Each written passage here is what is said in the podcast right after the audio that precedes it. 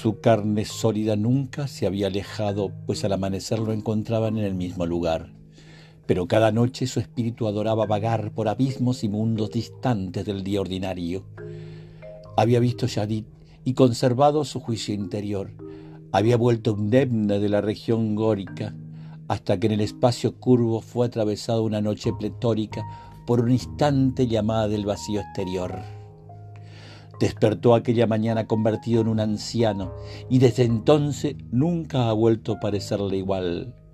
Nebulosos, indistintos, los objetos flotan en torno a él, como el misterioso plan de fingidos fantasmas.